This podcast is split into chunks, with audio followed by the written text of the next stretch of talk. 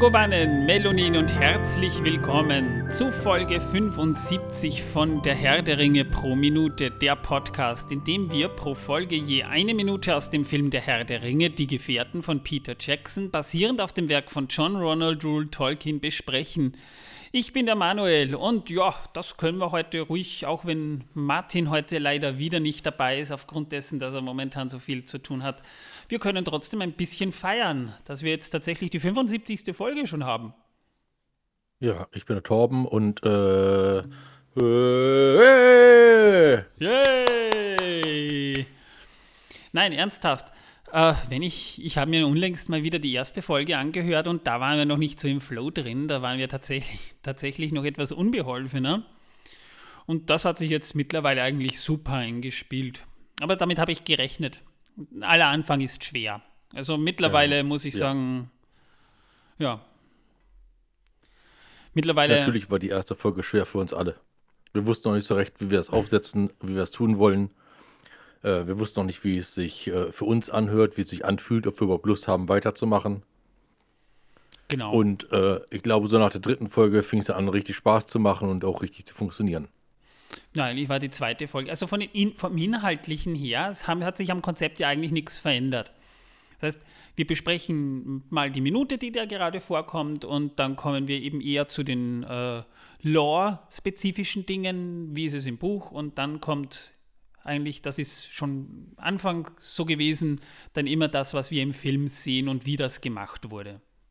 Also daran hat sich nichts wir auch ein paar Episoden gehabt, in denen haben wir äh, Pseudo-Werbung äh, gemacht.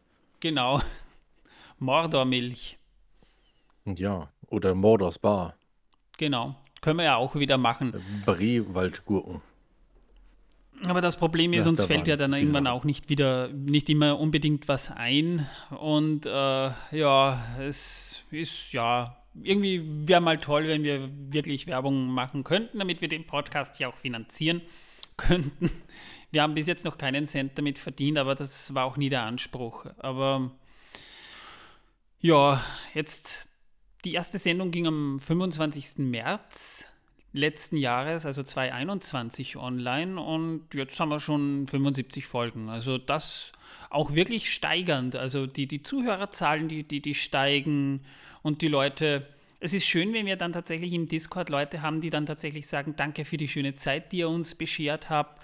Ich höre euch immer da und da und da und manche sagen dann, ich habe jetzt alle Folgen durchgesuchtet und jetzt sind wir bei der aktuellen Folge und jetzt weiß ich nicht, was ich weiterhören soll. Irgendwie ist das dann schon schön, wenn wir dann auch ein bisschen von den Hörern mitbekommen, wie und wo die uns hören. Das ist echt toll. Das gefällt mir. Denn so geht es mir, wenn ich Podcasts höre, auch. Und es ist ja nicht so, dass mich andere Podcasts nicht auch inspiriert hätten, auf die Idee, mit diesem Herr der Ringe Podcast zu kommen. Ja, mir würde es mehr gefallen, wenn sie vor mir kriechen und mich Meister nennen, aber man kann ja nicht alles haben. Das mache ja nicht mal ich. Das macht ja nicht mal dein Hund. Äh, Oh. Mist.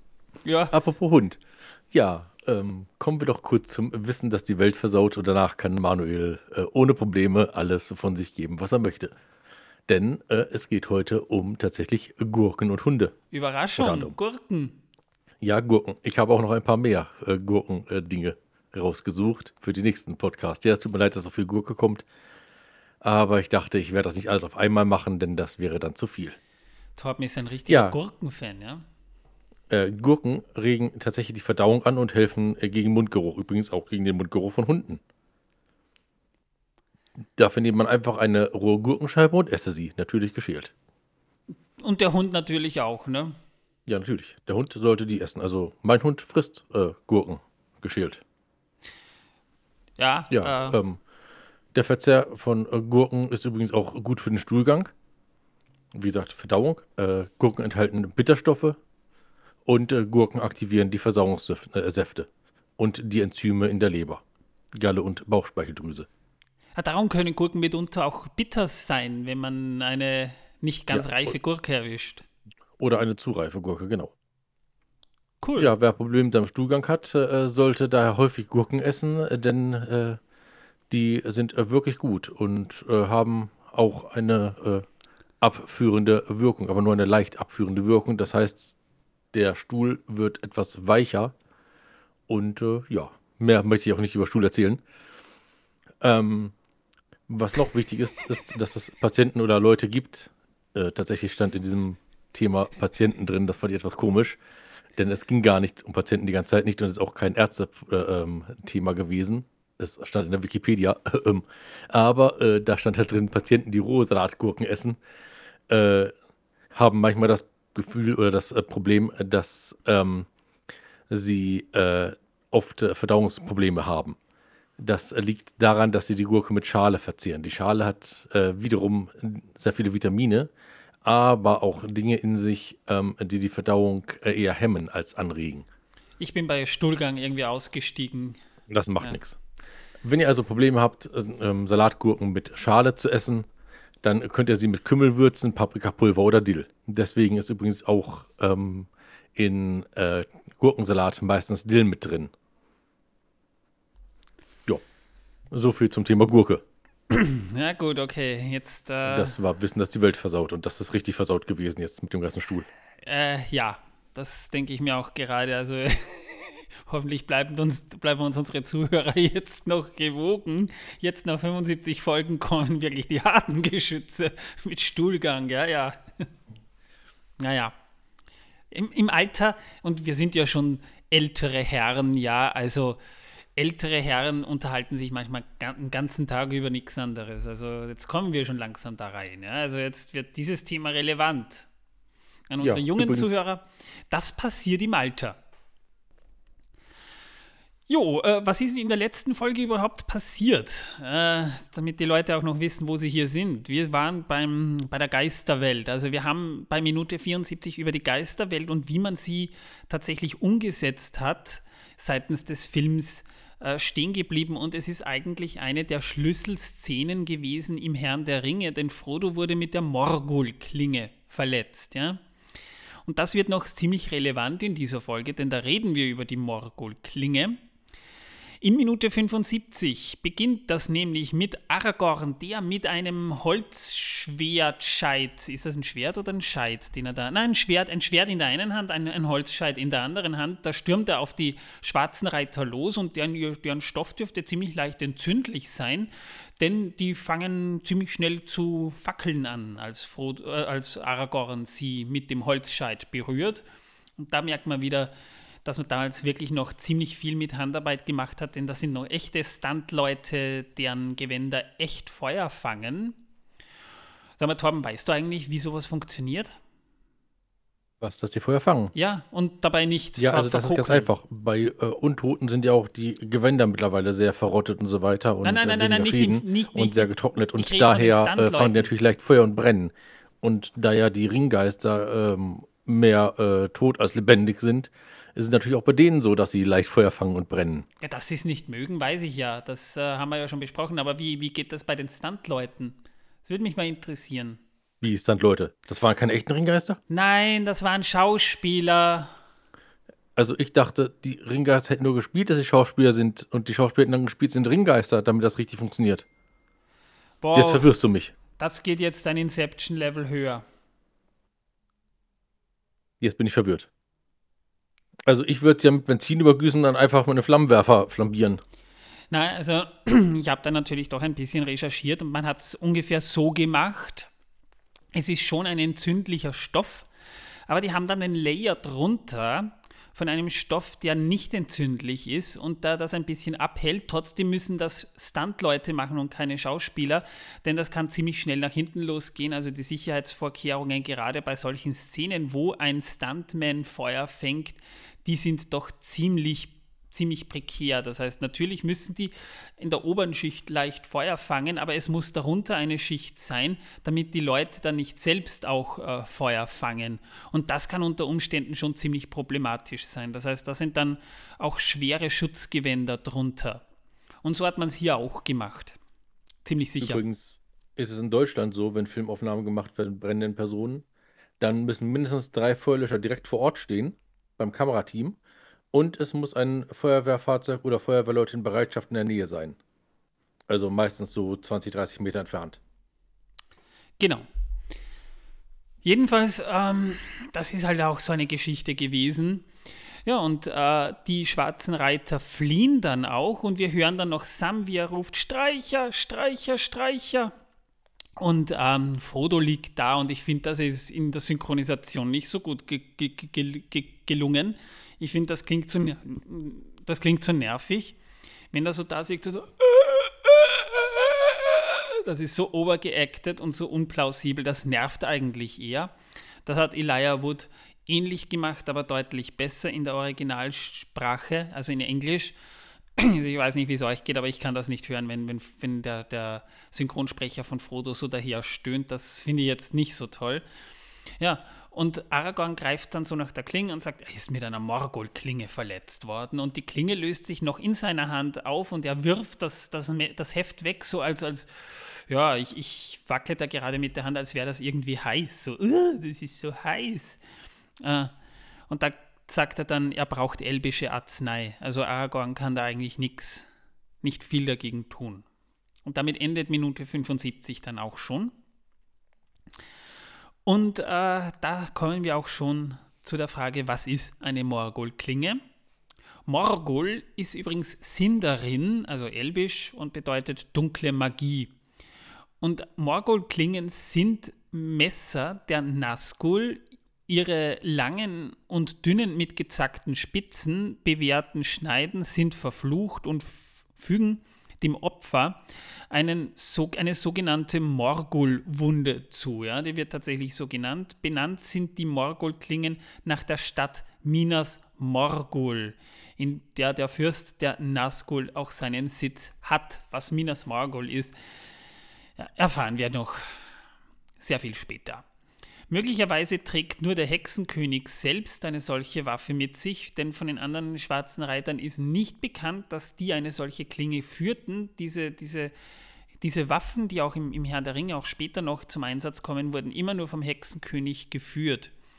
Ja, und als Aragorn das Messer, mit dem der Hexenkönig Frodo verwundete, aufhob und es so in das zunehmende Licht der aufgehenden Sonne hielt, da verging seine Klinge im schwarzen Rauch und nur das Heft blieb zurück. Also so wie wir es dann auch im Film sehen, wird es im Buch ungefähr darstellen. Diejenigen, die an einer Morgul-Wunde sterben, die werden auch zu Gespenstern, ähnlich den Nazgul, aber schwächer und unter ihrer Herrschaft. Also wenn Frodo dieser Verletzung erliegt, dann wird er selbst irgendwann zu einem Geistwesen und wird von den Ringgeistern kontrolliert. Das wünscht man natürlich niemandem. Jedenfalls, dieser Kampf, das war Vigos erster Drehtag. Also er kam frisch vom Set. Wir haben ja in vor, vor, einigen Folgen ja schon darüber gesprochen, dass das sehr schnell mit der Umbesetzung gehen musste und Vigo hatte nicht viel Zeit, sich vorzubereiten. Und erst ganz kurz nachdem er eben gecastet wurde, kam er auch nach Neuseeland, zwei Tage nachdem er aus dem Flieger stieg und das Kostüm noch anprobiert hat. Das musste angepasst werden. Da hielt er zum ersten Mal ein Schwert in seinem Leben in der Hand. Und das ist schon gigantisch, ja. Er wurde ja von Bob Anderson unterrichtet. Das ist ein Fechter und Meisterschwertkämpfer, über den wir in dieser Folge nämlich jetzt noch etwas detaillierter sprechen. Aber der hat immer behauptet, dass er noch nie einen so guten Schüler wie Viggo Mortensen gehabt hat. Das heißt, die Szene, die wir hier sehen, das ist die erste Filmaufnahme von Viggo Mortensen und da war er vielleicht ein Tag oder so mit einem Schwert betraut. Und darin war er aber eben so gut, dass man ihm auch tatsächlich keine Attrappe gegeben hat, sondern gleich schon zu Beginn ein richtiges Schwert, natürlich stumpf. Da hat Torben vor einigen Folgen schon davon gesprochen, wenn du dich noch erinnerst, Torben. Aber es war ein Nein, richtiges. Es war ein richtiges Schwert und das war auch richtig ausbalanciert, denn die, die Künstler von Weta Workshop, die wussten, wie man Schwerter herstellt. Und das müssen sie ja auch, denn die müssen ja authentisch wirken. Robert Bob Anderson, geboren 1922 in Gosport, begann bereits in früher Jugend mit dem Fechten. Er trat noch vor, er trat noch vor Ausbruch des Zweiten Weltkriegs der Royal Navy bei, wo er unter anderem auf Kriegsschiffen das Fechten unterrichtete. Bob Anderson kam zum ersten Ruhm, als er bei den Olympischen Sommerspielen 1952 mit der britischen Säbel Equipe bis ins Viertelfinale gelangte. Im Einzel war bereits in der zweiten Runde für ihn aber Schluss. Ein Jahr später arbeitete er mit der Leinwandlegende Errol Flynn zusammen und wurde bis zu seinem Tod in Blockbuster-Filmen auch eingesetzt, wenn es um spektakuläre Duelle oder Schwertkämpfe ging. Anderson ja, übrigens dazu ein kleiner Fakt. Ähm, der Film Unter Piratenflagge, äh, den wurde ja auch von Errol Flynn ähm, die Hauptrolle gespielt. Davor hat er Unterricht von ihm bekommen. Genau. Also es war ja schon wirklich lang dabei. Anderson choreografierte die Fechtkämpfe auch eben in Barry Lyndon 1975, die Original Star Wars Filme, also von 76 bis 83, also die ganzen Lichtschwertkämpfe wurden von Anderson choreografiert. In Highlander hat er auch die Choreografie übernommen. Die Braut des Prinzen von 1987, die beiden Zorro-Filme mit Antonio Banderas und Catherine Zeta-Jones, die sind euch vielleicht auch noch ein Begriff dass er in der Star Wars-Trilogie auch selbst in das Darth Vader-Kostüm geschlüpft war, da der eigentliche Darsteller David Prose nicht mit dem Schwert umgehen konnte, wurde erst durch eine Indiskretion des Hauptdarstellers Mark Hamill bekannt. Also wir sehen ihn tatsächlich vor der Leinwand, denn er hat die, die, die, Lichtschwertkämpfe dann selbst geführt. Das ist ein spannender Fakt.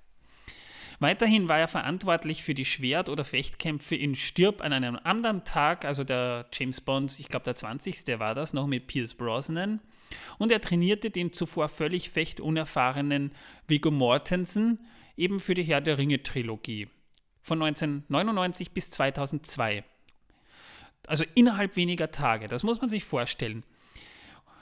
Er hat später dann aber auch äh, für Flucht der Karibik trainiert. Da hat er äh, Orlando Bloom trainiert, Johnny Depp hat er trainiert und Kira Knightley auch. Bob Anderson starb dann am Neujahrsmorgen 2012 in einem englischen Hospital. Er hinterließ eine Frau und drei Kinder. Also eine sehr beeindruckende Persönlichkeit, wenn er mich fragt. Was vielleicht noch abschließend vielleicht nicht uninteressant ist, die Abfolgen der Szenen, die wir da teilweise sehen, ja, also die Szenen, in denen Viggo Mortensen da war oder nicht da war, die entstanden teilweise im mehrwöchigen Abstand. Das heißt, das wurde natürlich, wie es halt bei Drehplänen oft der Fall ist, nicht alles wirklich äh, streng nach Drehbuch gedreht, sondern auch nach Verfügbarkeit der Sets und so weiter und so fort. Und da entstanden manche Szenen im mehrwöchigen Abstand.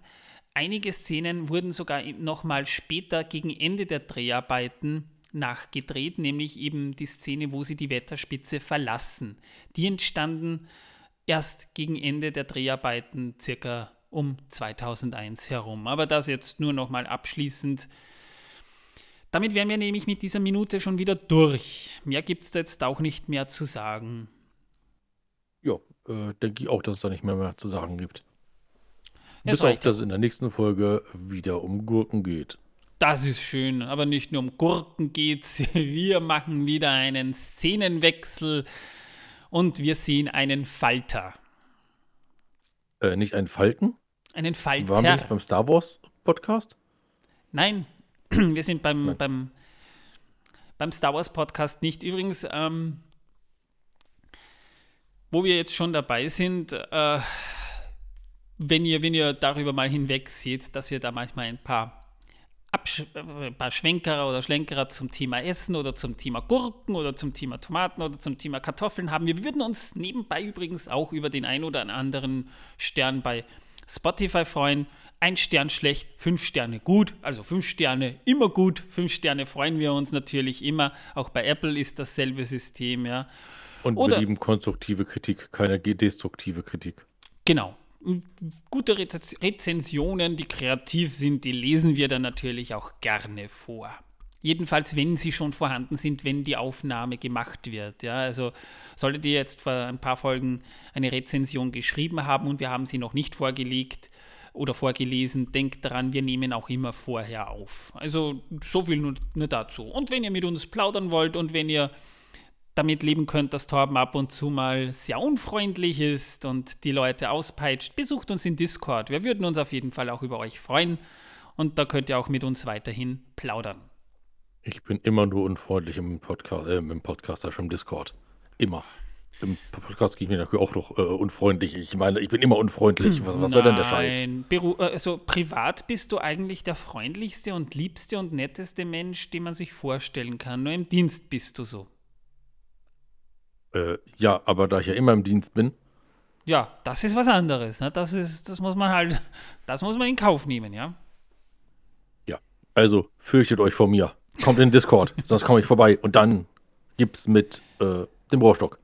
Ja, und in der nächsten Folge, also wir haben jetzt, jetzt kommt mal unser Special. Und das können wir ja schon ankündigen, denn danach gibt es mal eine kleine Pause, aber nur von vielleicht einer Woche oder so. Also wir machen nur eine kleine Pause. Wir reden über Fantasy, über allgemeine Fantasy. Es ist ja jetzt nicht kein, kein, kein rundes Jahrhundertjubiläum. Für 100 haben wir uns schon wieder was anderes ausgedacht, aber bei 75 wollen wir euch vielleicht mal unsere Lieblingsfantasy vorstellen. Was lesen wir, was spielen wir, was mögen wir? Vielleicht habt auch ihr da noch ein paar Ideen, worüber wir vielleicht reden könnten. Aber wir stellen gerne mal unsere Lieblingsfantasy vor. Was lesen wir neben dem Herrn der Ringe am liebsten? Was gucken wir neben dem Herrn der Ringe am liebsten? Oder was spielen wir neben, dem- neben dem Herrn der Ringe am liebsten? Darüber soll's oder darum soll es in unserem Special gehen. Äh, genau. Äh, über Kochrezepte natürlich. Hobbit-Kochrezepte. Was? Nein. Nicht? Gurken. Nein. Gurkenrezepte. Das äh, ging auch, aber ich dachte eher an Kartoffelkochrezepte. Das ist vielleicht dann was für die 150. Entsetzlich. Ja, aber Da muss ich ja so lange warten. Das halte ich fast nicht aus. du kannst ich in der Zwischenzeit. Nein, koch, koch in der Zwischenzeit. Ich probier's. Ich probiere gern, wenn du was kochst, wenn du mich nicht wieder vergiften willst. Und dann sehen wir weiter. Dann sehen wir ja schon, was da dann kommt. Ein Kartoffeleintopf mit ein bisschen Arsen. Oh. Du, du, du, du, du, du, du, du, du, du. Ich sehe Torben schon, wie er da so vom, vom, vom, vom Kochtopf herumtanzt und das Lied singt aus Asterix und Cleopatra, ja. Whatever. Ich sag mal Tschüss. Ich hoffe, wir hören uns beim Special und dann natürlich auch in Folge 76 wieder. Schön, dass ihr uns bis dahin jetzt schon gehört habt und weiterhören werdet ihr uns ja hoffentlich auch noch. Bis dahin, bis zum nächsten Mal. Ciao. Ja, in dem Special werde ich natürlich für euch singen. Das hat Manuel so befohlen und das werde ich natürlich auch tun. Und danach Oh ja, oh ja, oh ja, oh ja. Torben singt. In diesem Sinne, Ja, ja, ja. Äh, tschüss. Tschüss. Du singst wirklich, Torben. Ja, natürlich. Ja, du, du singst. Du wirst wirklich singen.